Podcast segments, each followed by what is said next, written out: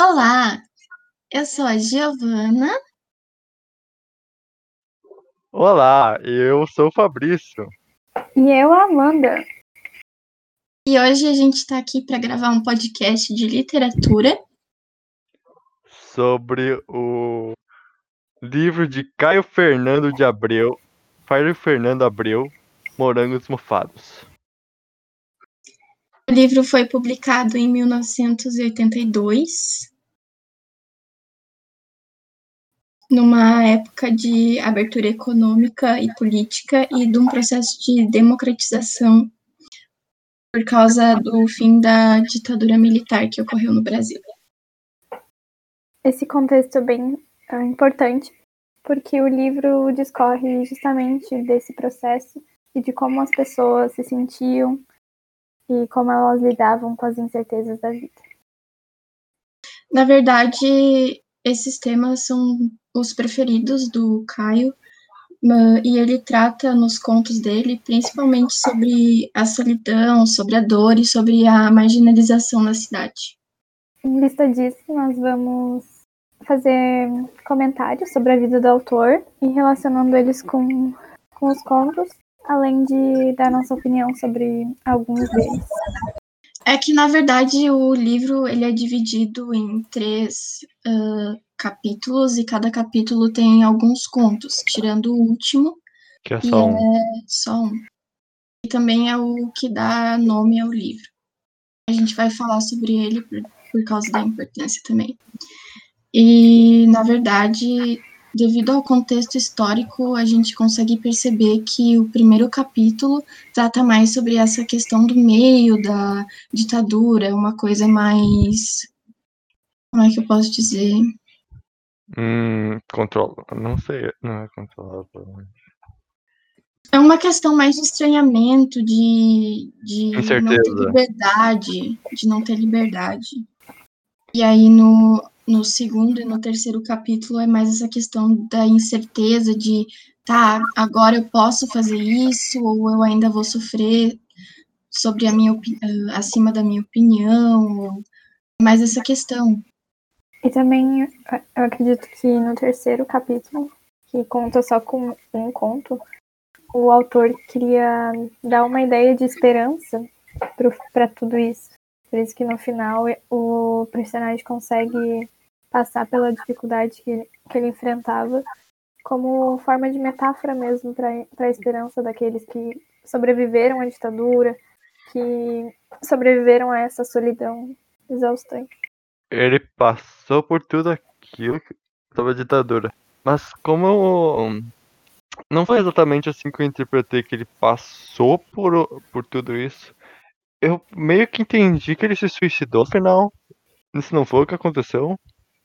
Não sei. A minha interpreta interpretação foi que ele pensou em, em, se suicidar, mas daí ele não se suicidou. Que que pois é, eu tive a mesma interpretação da Amanda, de que ele passou pela cabeça dele essa possibilidade, mas que ela deixou de ser porque ele tinha pelo menos algum pingo de esperança de que aquilo melhoraria, sabe? Sério? Pra mim pareceu que ele tava pensando, ah, pode ser que sim. E daí naqueles últimos três coisas, tá, é, pra mim tava representando a queda dele daquele terraço. Onde tava aquela, aquela mini plantação nas lajes de concreto. Sim.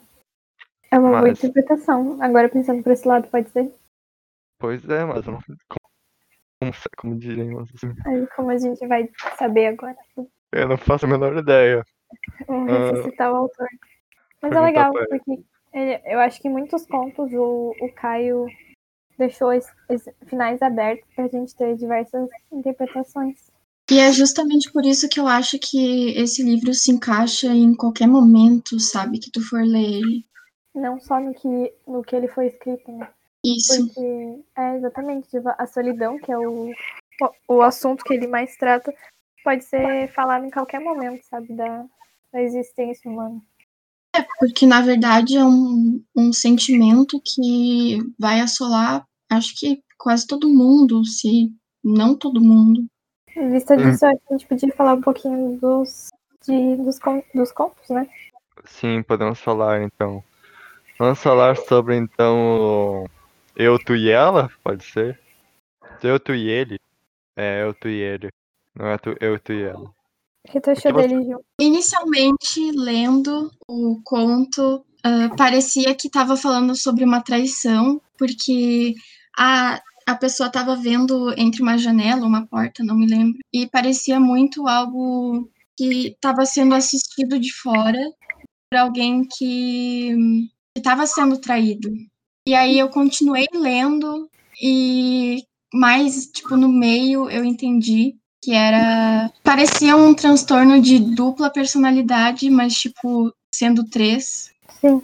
E que mesmo assim o, o a personalidade narradora, ela tinha medo da outra, mas ela também se sentia, como é que eu posso dizer, familiarizada com a terceira. Hum. Na verdade, tipo, no começo eu pensei que fosse um relacionamento a três, nem pensei que fosse uma traição. Mas depois, no passado da leitura, eu, eu entendi a mesma coisa, que é tipo um transtorno de personalidade, sabe? Que é exatamente isso que tu falou, sabe? Que ele tem medo, mas ele ao mesmo tempo meio que precisa do outro. Eu não vi que eles tinham uma segunda personalidade, não entendi muito bem qual parte, é, de qual parte vocês pegaram isso. queria que vocês explicassem um pouco para ver se eu entendo um pouco o lado. Vocês gostariam ou eu posso explicar? Tipo, lá, logo no início, ele fala, o personagem narrador, no caso, ele fala que encontra duas pessoas e que elas estão no meio de um ar. E que ele tá vendo por uma janela, ou era uma porta, ou tipo a janela numa porta. E eu logo pensei numa traição, porque ele dizia que se sentia trocado. E, e a primeira coisa que veio na minha cabeça foi: ele tá vendo o parceiro dele com outra pessoa. E aí, quando eu continuei lendo, é, eu percebi que eles, tipo, ele narrava e dizia eu, tu e ele sendo tocados por essa pessoa. Eu pensei, tá, mas então, peraí. Aí, mas no final eu percebi que, que é, eu, tu e ele habitavam o mesmo corpo. Hum, eu entendi que mais ou menos significava que eles estavam vivendo sobre o mesmo teto, com a mesma família, só que eu entendi que a, o que estava na janela era a, a mulher da casa e os outros dois eram homens que estavam tendo um relacionamento gay. E daí eles ficavam juntos e ela era a, a senhora da casa, coisa assim. Eu não entendi direito. Como posso dizer?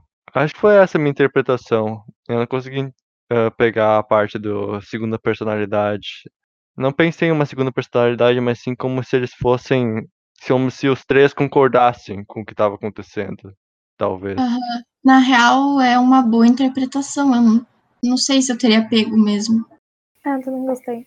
Acho bem, achei que é bem pertinente. Mas o mesmo, acabei de saber. Eu acho que o, essa repetição de eu, tu e ele o tempo todo, ou só eu e tu, ou tu e ele, o autor queria dizer alguma coisa com isso, sabe?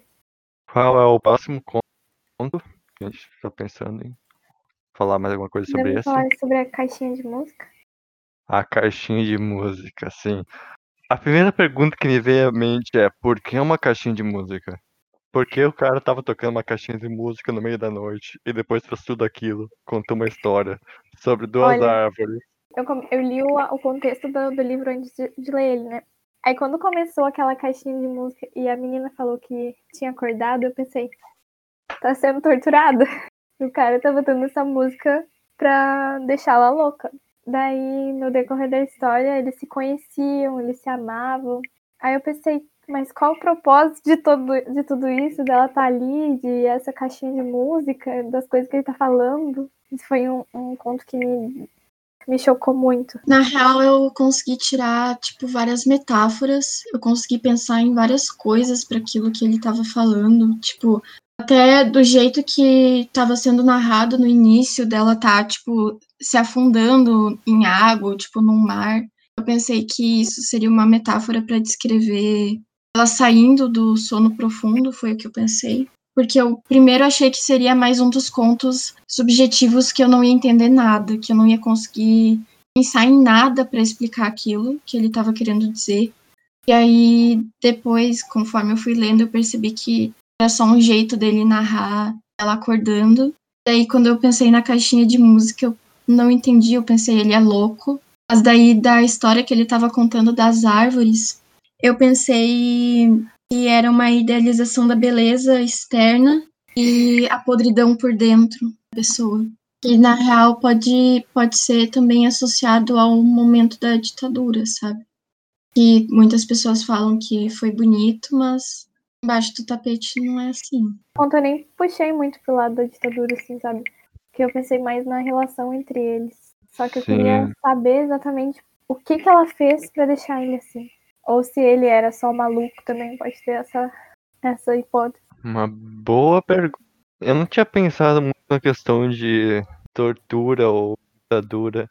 Agora que vocês falaram na questão de tortura que a Amanda comentou, eu ouvi o conto bem mais na questão bem mais entre os dois que estavam ali, entre o homem e a mulher. Eu não pensei muito em metáforas que o que, que a mulher simboliza, o que, que o homem simboliza. Só tava lá entre, só vi o que estava acontecendo entre a relação dos dois. Não pensei em algo como metáfora para ditadura, como a Giovanna pensou. Eu fiquei bem chocado. Eu tava me perguntando o que, o que diabos, por que o homem tinha tanto medo de ficar dentro da árvore e por que ele perdeu esse medo no decorrer da história. É, esse é um conto que assim, eu fiquei um tempão pensando sobre ele depois de ter lido.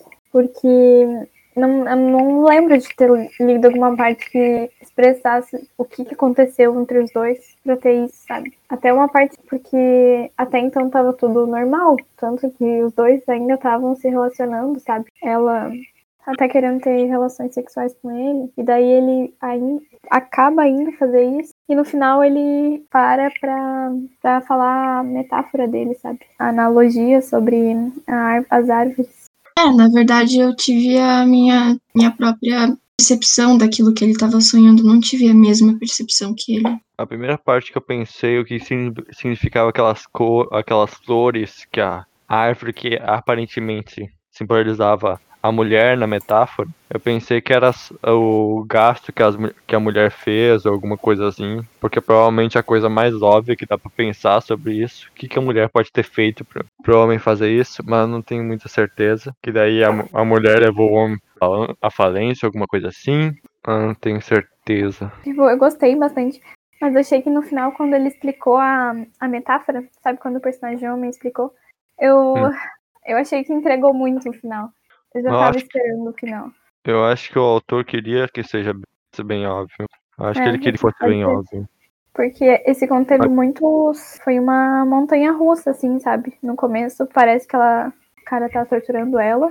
Daí eles conversam, daí parece que tá tudo bem, e no final desanda tudo. Até a mulher não esperava por aquilo. Com certeza, acho que ninguém espera. O próximo Terça-feira Gorda, que é aquele que eles estão no carnaval, na praia. O do, dos dois, que é o do samba. O do relacionamento que... sexual explícito. Podemos falar sobre isso. Eu só me pergunto, por que ali, qualquer outro lugar? Eu acho que eles estavam meio motivados pela droga. É eu também acho. É meio, tipo, é chocante o conto inteiro, mas o que mais me choca é o final, quando, quando o cara só sai correndo para fugir dos, dos homens que estão batendo neles. Ele deixa outro Daí no final ele fala alguma coisa sobre sangue, essa parte ele foi bem, foi bem forte para mim, sabe? Porque acho que um acabou sendo pego pelos homens por quem quer que esteja batendo neles e o outro teve que fugir vendo a pessoa que ele gostava passar por isso. É, na real, é. Eu acho que é um retrato do que estava acontecendo na época, sabe? E ainda continua acontecendo. Ah, mas a gente pegou esse conto pra explicar mesmo que o, o livro traz essa, essas temáticas. O, o, sexo, a homossexualidade, que são considerados, ainda são considerados tabus, e ele exemplifica bem essa parte até mesmo, porque o próprio Caio Fernando Abreu era homossexual. Então eu acho que ele queria exemplificar o preconceito que ele sofria também. Na verdade, eu também achei que o primeiro conto, Os Sobreviventes, eu também achei que aquele casal tava brigando e não tava dando certo porque ambos eram homossexuais. Sim. Que aquele casamento era só uma fachada. Foi o que eu entendi, assim, meio por cima. a gente tava falando antes, eu até indaguei se eles serem sobreviventes, do que que eles são sobreviventes, se era de uma tortura, porque tem uma parte que eu não sei se é ele ou ela que fala, eu, eu fiz isso porque eu tinha que sobreviver, essa questão de eles terem que ficar juntos para não terem sido julgados, torturados, o que quer que seja. Uh, eu também acho que é, é tipo, essa questão deles tipo se unirem juntos por tanto tempo por causa da repressão que estava que estava ocorrendo na época, mas também não sei, pode ser outra coisa, sabe? Eles poderiam ter sido presos da ditadura e ter conseguido sobreviver de algum jeito. Aí seria isso. A gente separou o próprio conto do Morangos Mofados, mas eu acho que a gente já falou um pouquinho no início. É, a gente falou um pouquinho mais. dele. Confesso que esse conto, eu mesma fiquei apreensiva pelo, pelo gosto de morangos mofados na boca. Lendo me deixou apreensiva, porque eu acho que eu me coloquei na, no lugar do personagem e tentei ver como é que, como é que seria ter esse sintoma. Eu fiquei bem chocada, na verdade, com o conto inteiro. Não, não sei nem explicar o que, que eu li. Não sei explicar o que, que eu senti. Eu entendi que. Não sei, eu vejo esse desespero dele de tentar achar a causa. Tipo, não, não ser nada clínico, não ser nada psicológico. E ele ter, ter que ser obrigado a, a viver com aquele aquele gosto na boca. É, eu, eu tive a mesma interpretação. E por isso que eu acho que no final, como eu falei, ele deu essa noção de esperança. Quando ele consegue passar por essa dificuldade que ele estava desde o início. Eu queria falar sobre luz e sombra. A dos morcegos? É, tem um pouquinho, porque, tipo, o conto é basicamente. Não sei para mim parecia uma mulher e ela estava presa num cômodo e que ela só tinha acesso a uma janela e que ela tinha muito nojo, tipo, uma versão ao carpete verde, ela fala isso várias vezes. E para mim parecia que ela estava em cativeiro e que a única visão que ela tinha do mundo era por aquela janela pequenininha e que uh, a narrativa que ela traz de estar tá sentada na escada da porta é mais tipo um sonho ou tipo uma lembrança muito antiga ajudar ela tipo não enlouquecer lá dentro.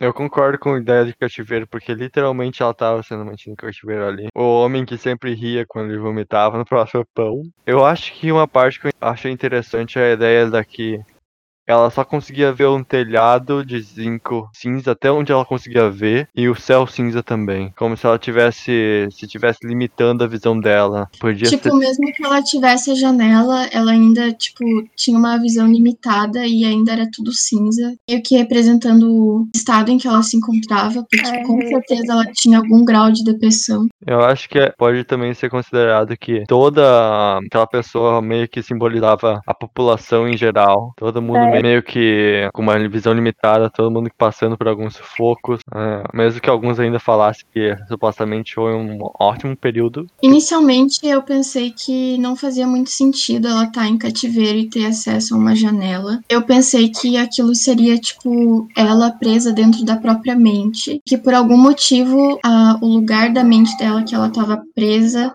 seria daquele jeito por alguma coisa que teria acontecido com ela, tipo, no sentido de trauma, justamente porque o, o autor trazia muito essa característica de os personagens terem traumas uh, próprios. Eu, na verdade, eu fiquei mais nessa interpretação de ser. Sim, uh, depois uma eu. psicológica dela mesmo, sabe? Eu não fiquei pensando nessa parte da, da do cativeiro, coisa. apesar de ser uma introdução muito boa porque agora para mim faz sentido. Mas na, na hora que eu li, eu só tava tentando entender o que, que a personagem tava passando. Eu acho que o fato de eles tiverem colocado a janela ali é para dar uma é para dar a sensação pra pessoa que tá em cativeiro uma pequena ideia de liberdade, para eles não pensarem que eles estão que eles realmente estão em um cativeiro. Pensando assim, parece muito tipo algo do contexto. Pois é. Uma falsa sensação de liberdade. Exatamente. Esse foi o conto que mais me fez pensar refletir sobre e tentar achar alguma coisa que explicasse ou, tipo, relacionasse para fazer sentido. Isso que eu queria muito falar sobre ele.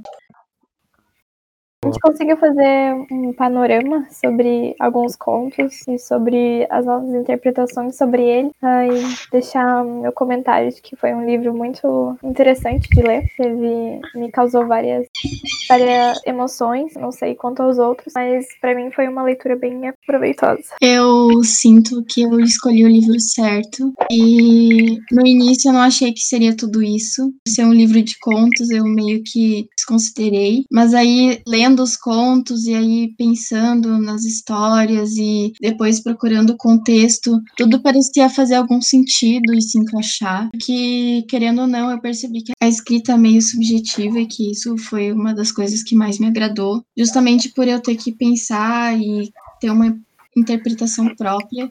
E eu acho que sobre o podcast, eu acho que era o mais importante, conversar e perceber visões diferentes que cada um teve uh, sobre as histórias. Mesmo que a gente não tenha falado sobre todas, mas eu acho que a gente conseguiu sim, sim, eu, eu vi, entender mais ou menos como cada um pensa. Houve várias versões novas de, de os contos que eu tinha lido. Muitíssimo obrigado pela, pela oportunidade de poder fazer esse podcast. Obrigada. e obrigada por nos ouvir também. Obrigada.